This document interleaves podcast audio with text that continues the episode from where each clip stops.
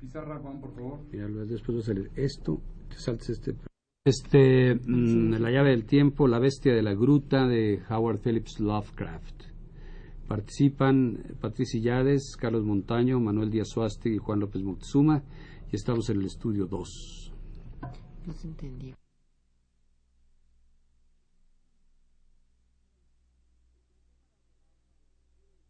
El Consejo Nacional para la Cultura y las Artes y Radio Universidad presentan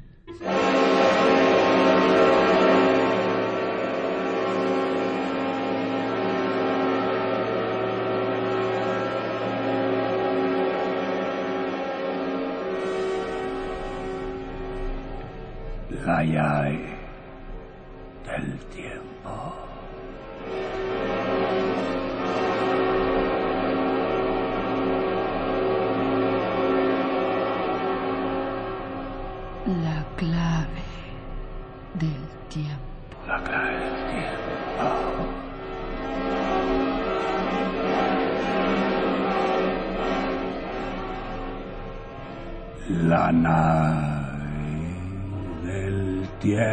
Tiempo.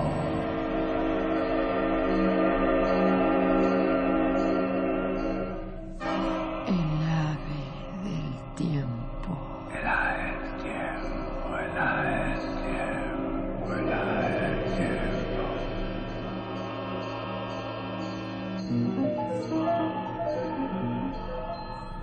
tiempo, Howard Phillips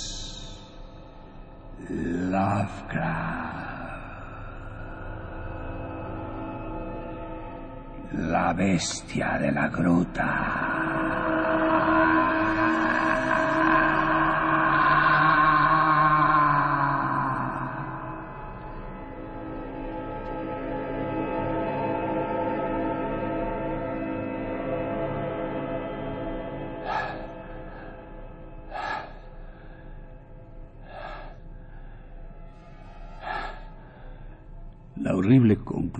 Que se ha ido imponiendo cada vez más a mi espíritu confuso y renuente se reveló ahora como una espantosa certidumbre. Estaba perdido, completa, desesperadamente perdido en el interior laberíntico de la gruta del mamut.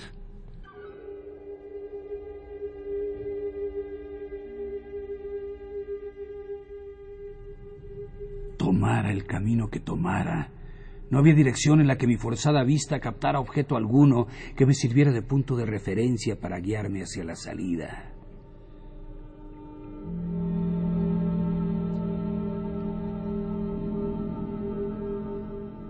Mi razón no abrigaba ya la más ligera duda de que jamás volvería a ver la bendita luz del día, ni a explorar las agradables colinas y valles del hermoso mundo exterior había abandonado toda esperanza. Sin embargo, adoctrinado como estaba por una vida consagrada al estudio de la filosofía, me deparó no poca satisfacción mi actitud desapasionada. Pues aunque había leído numerosos testimonios sobre el estado insensato frenesí en que caen las víctimas en situaciones parecidas, no experimenté nada de eso sino que conservé la calma tan pronto como me di cuenta claramente de que estaba desorientado.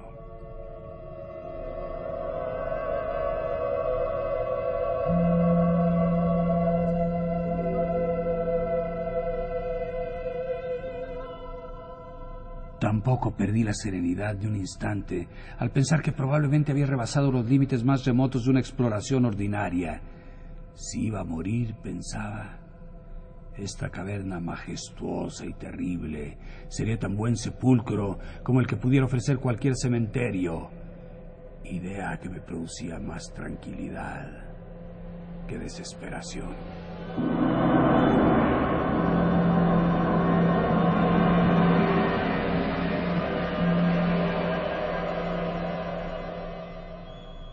Mi último destino sería morir de hambre.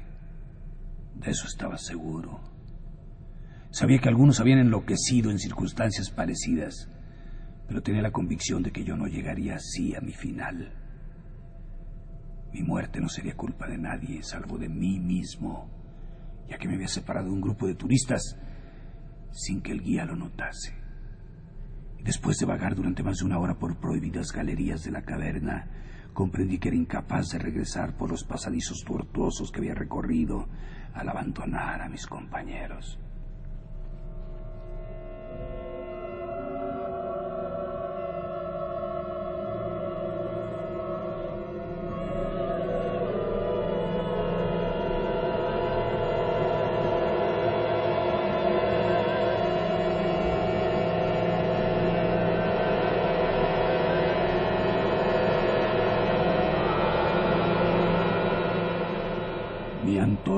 Empezaba ya a languidecer. No tardaría en volverme la negrura palpable y casi total de las entrañas de la tierra.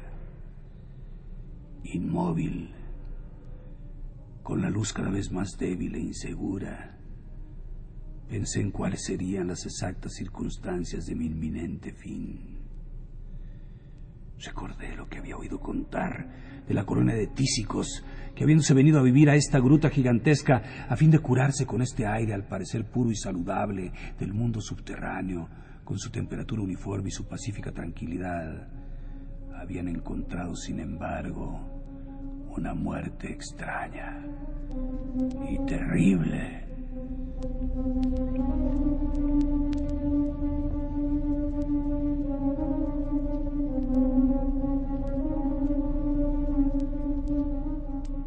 Había visto las ruinas desventuradas de sus mal construidas viviendas al pasar ante ellas con el grupo de visitantes. Y me pregunté qué influencia antinatural ejercería sobre una persona tan sana y vigorosa como yo una larga estancia en esta caverna inmensa y silenciosa. Ahora, me dije lúgubremente, había llegado el momento de comprobarlo siempre que la falta de alimentos no acelerase mi partida de este mundo.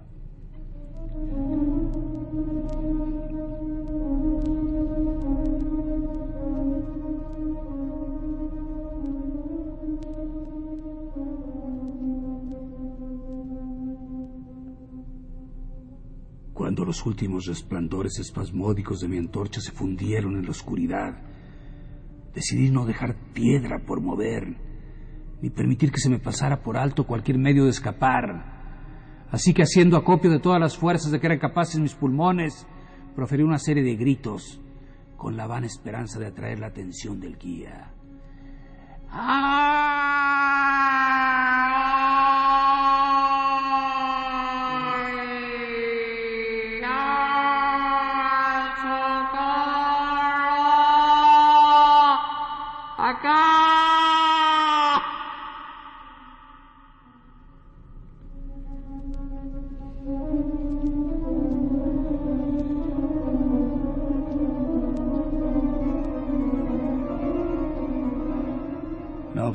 Mientras llamaba, tuve la convicción de que mis gritos eran inútiles y que mi voz, ampliada y repetida por las innumerables murallas del negro laberinto que me rodeaba, no podían llegar más que a mis propios oídos. ¡Ah!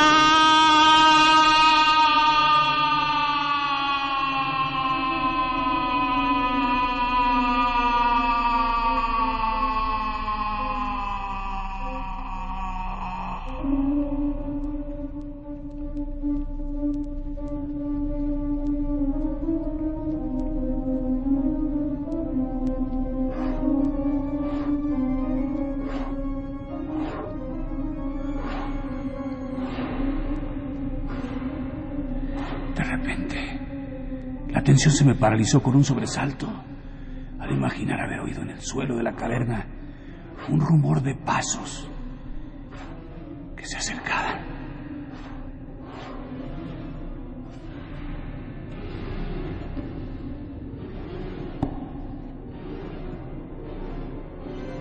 Tan pronto me iba a llegar la liberación. Había sufrido todas esas horribles aprensiones inútilmente y había seguido el guía mi rastro en este laberinto de piedra caliza al notar mi ausencia injustificada en el grupo. ocupado mi cerebro con estas gozosas preguntas. Estaba a punto de reanudar mis llamadas a fin de que me localizaran lo antes posible, cuando un instante después mi júbilo se transformó en horror, porque mi oído, cada vez más atento, se puso ahora aún más a causa del completo silencio de la cueva, transmitiendo a mi embotado entendimiento la súbita y horrorizada conciencia de que dichas pisadas no eran como las de hombre mortal.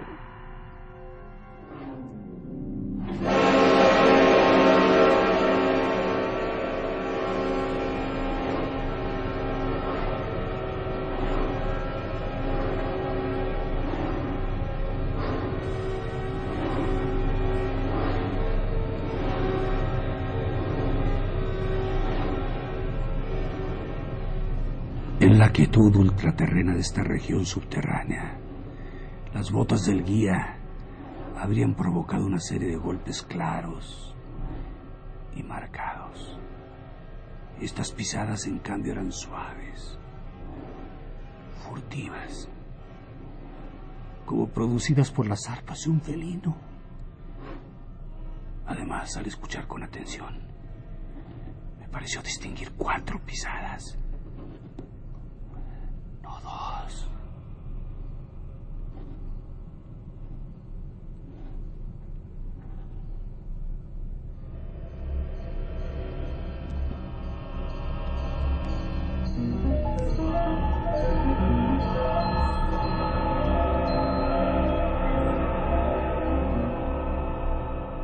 Ahora tuve el convencimiento de que con mis gritos habían despertado y atraído a algún animal salvaje Quizá un león de las cavernas, accidentalmente extraviado en el interior de la cueva.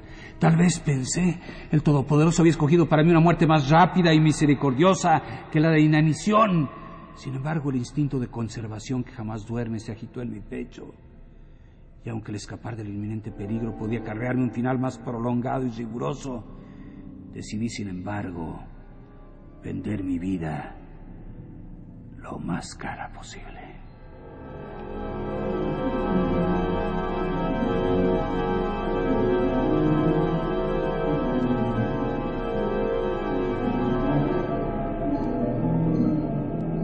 Por extraño que pueda parecer, mi mente no atribuyó otra intención a este visitante que la hostilidad.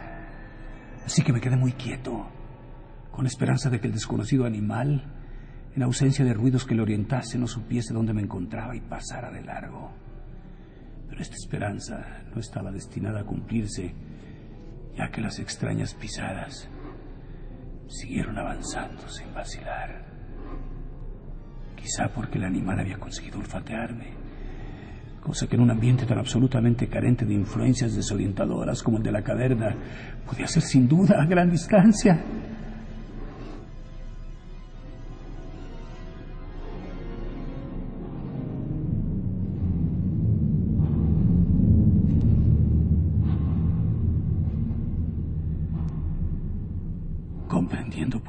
Que debía prepararme para defenderme contra un ataque misterioso e invisible en la oscuridad, busqué a tientas por el suelo los trozos de roca más grandes que hubiera a mi alrededor y cogiendo uno en cada mano, dispuesto a utilizarlos inmediatamente, esperé con resignación los inevitables acontecimientos.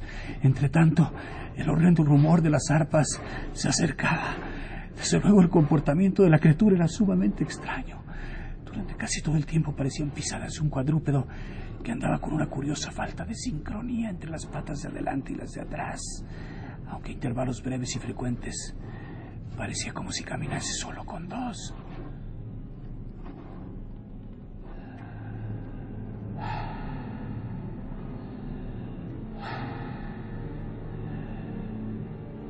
Me pregunté con qué especie de animal me iría a enfrentar.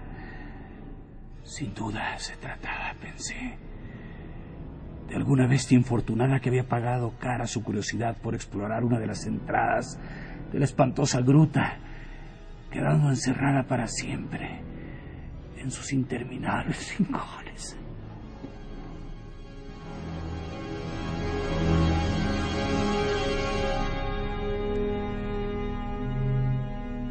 Sin duda se alimentaba de peces ciegos, murciélagos y ratas, así como de los peces corrientes arrastrados por las crecidas del río Verde que comunica de alguna manera con las aguas de la gruta.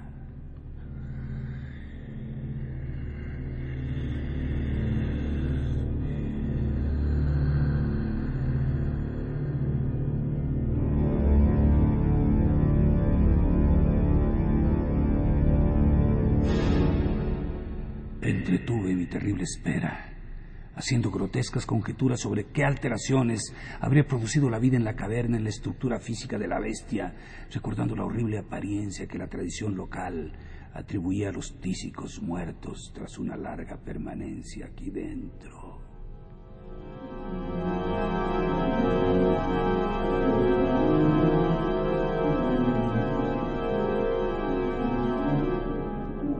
Luego recordé con sobresalto que aun cuando lograse vencer a mi antagonista, no conseguiría verlo, ya que mi antorcha se había apagado hacía rato y no llevaba fósforos. La tensión de mi cerebro era ahora espantosa. Mi dislocada imaginación invocaba formas tenebrosas, terribles, en la siniestra negrura que me rodeaba, la cual parecía ejercer efectivamente cierta presión sobre mi cuerpo.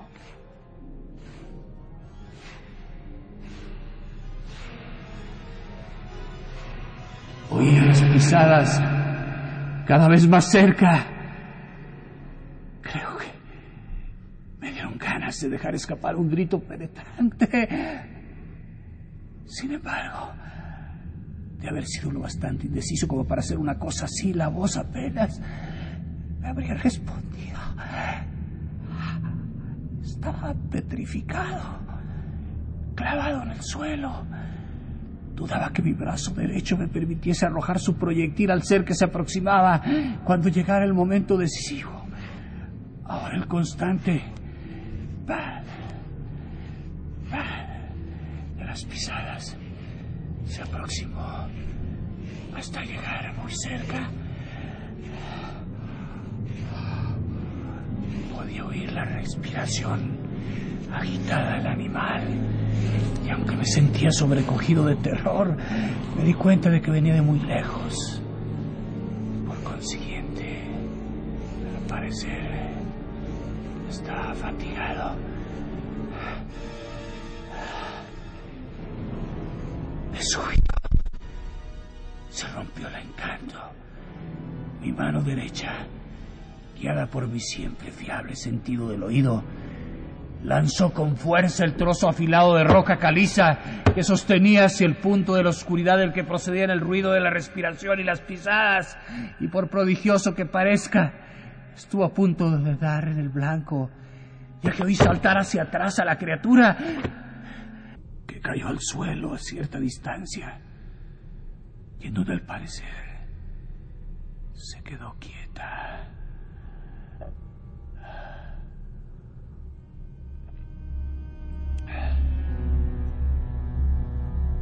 Tras corregir la puntería, lancé el otro proyectil, esta vez con más eficacia, ya que embargado de júbilo, oí desplomarse sonoramente la criatura que evidentemente quedó tendida.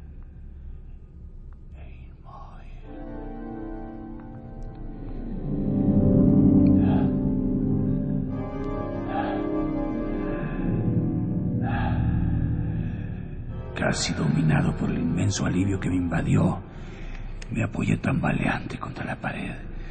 Seguía hollándose la respiración, con grandes aspiraciones y expiraciones, por lo que comprendí que solo la había herido. Ahora perdí todo deseo de verla. Finalmente, me invadió un sentimiento que tenía que ver con lo infundado lo supersticioso. Y no quise acercarme a su cuerpo, ni seguir arrojándole piedras para rematarla. En lugar de eso eché a correr con todas mis fuerzas, calculando como podía mi estado de frenesí en la dirección por la que había llegado hasta aquí. ¡Ah! De repente ruido, o más bien una sucesión regular de ruidos. Un instante después se concretaban en una serie de golpes secos y metálicos. Esta vez no había duda. Era el guía. ¡Ah! Entonces grité, chillé, vociferé. Incluso proferí un alarido de gozo al contemplar en los arcos abovedados de arriba el débil y fluctuante resplandor que, según sabía yo, indicaba el reflejo de la luz de una antorcha que se acercaba. ¡Ah! ¡Ah!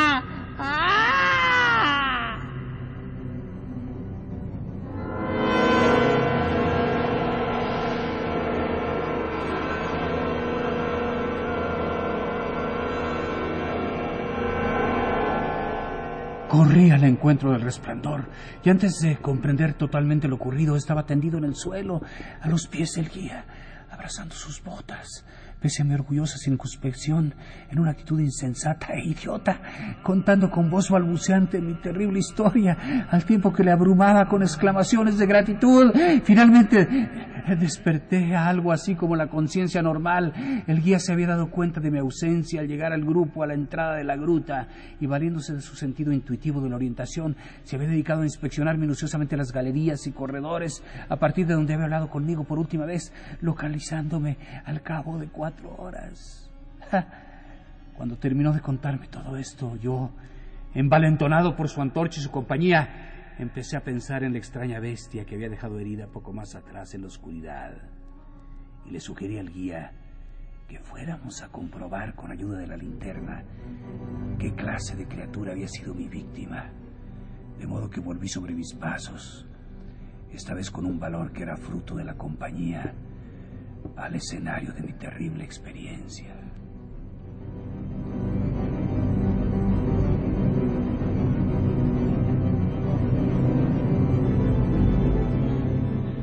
No tardamos en descubrir en el suelo un cuerpo blanco, más blanco incluso que la misma piedra caliza.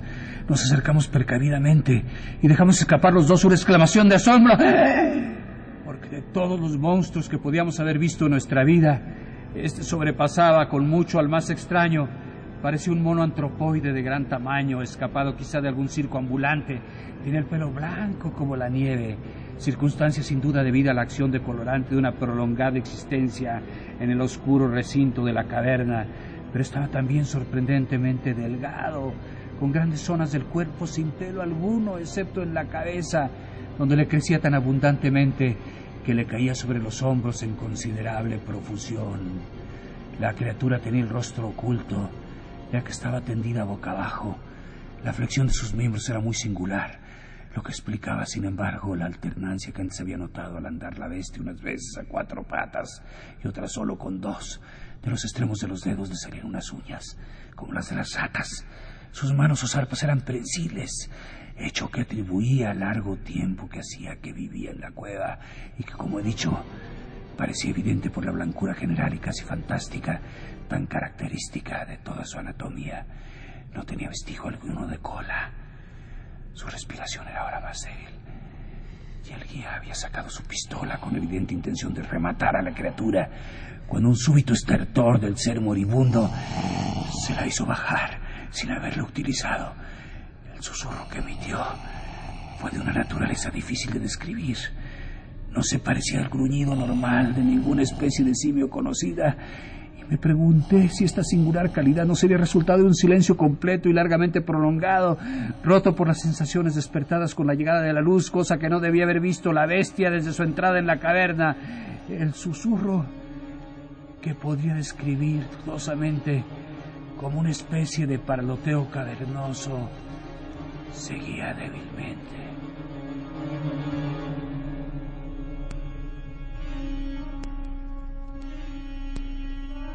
De repente, un fugaz espasmo de energía pareció sacudir el organismo de la bestia. Sus arpas experimentaron una convulsión y se le contrajeron los miembros. Tras una sacudida, el cuerpo blanco giró de forma que su rostro se volvió hacia nosotros. Por un instante me quedé tan sobrecogido de horror ante los ojos que se me revelaron que perdí la noción de todo lo demás. Aquellos ojos eran negros, negros como el azabache, en espantoso contraste con el pelo y la carne blancos como la nieve. Igual que los habitantes de las cavernas los tenía profundamente hundidos en sus órbitas y carecían enteramente de iris. Al mirar con más atención vi que su cara era menos prógnata que la de los monos corrientes e infinitamente menos peluda. La nariz era completamente distinta. Mientras observábamos la misteriosa visión, se abrieron sus gruesos labios y brotaron de ellos varios sonidos, tras lo cual la criatura se relajó y expiró. El guía se agarró a la manga de mi chaqueta y tembló tan violentamente que su antorcha se agitó espasmódicamente, proyectando sombras inquietas en las paredes. Yo no hice ningún movimiento, sino que me quedé rígido, con los ojos desorbitados y fijos en el suelo. Desapareció el miedo y el asombro, el pavor. La compasión y el respeto ocuparon su lugar, porque los sonidos proferidos por el ser malherido que yacía en la piedra nos había transmitido la espantosa verdad. La criatura a la que yo había matado, la bestia extraña de la insondable caverna, era, o había sido en otro tiempo, un hombre, un hombre, un hombre.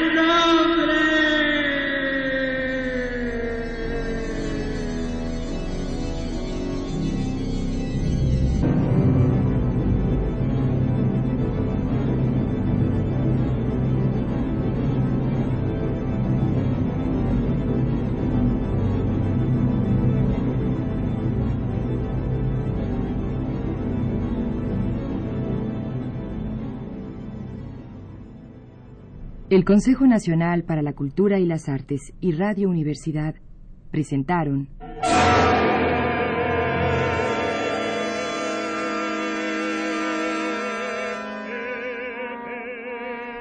La llave del tiempo.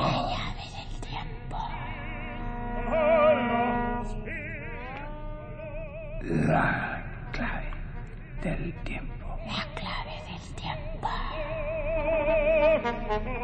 La nave del tiempo. El aire del tiempo.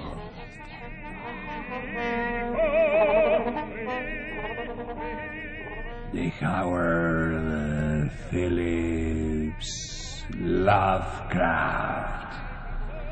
La bestia de la gruta.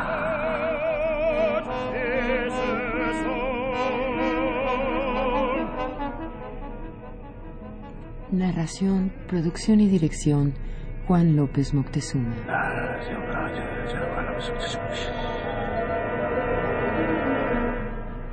Musicalización, Manuel Díaz Suaste.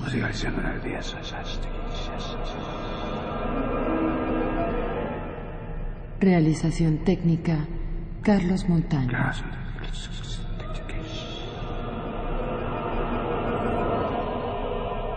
Locutora, Patricia Illade. Patricia Illades.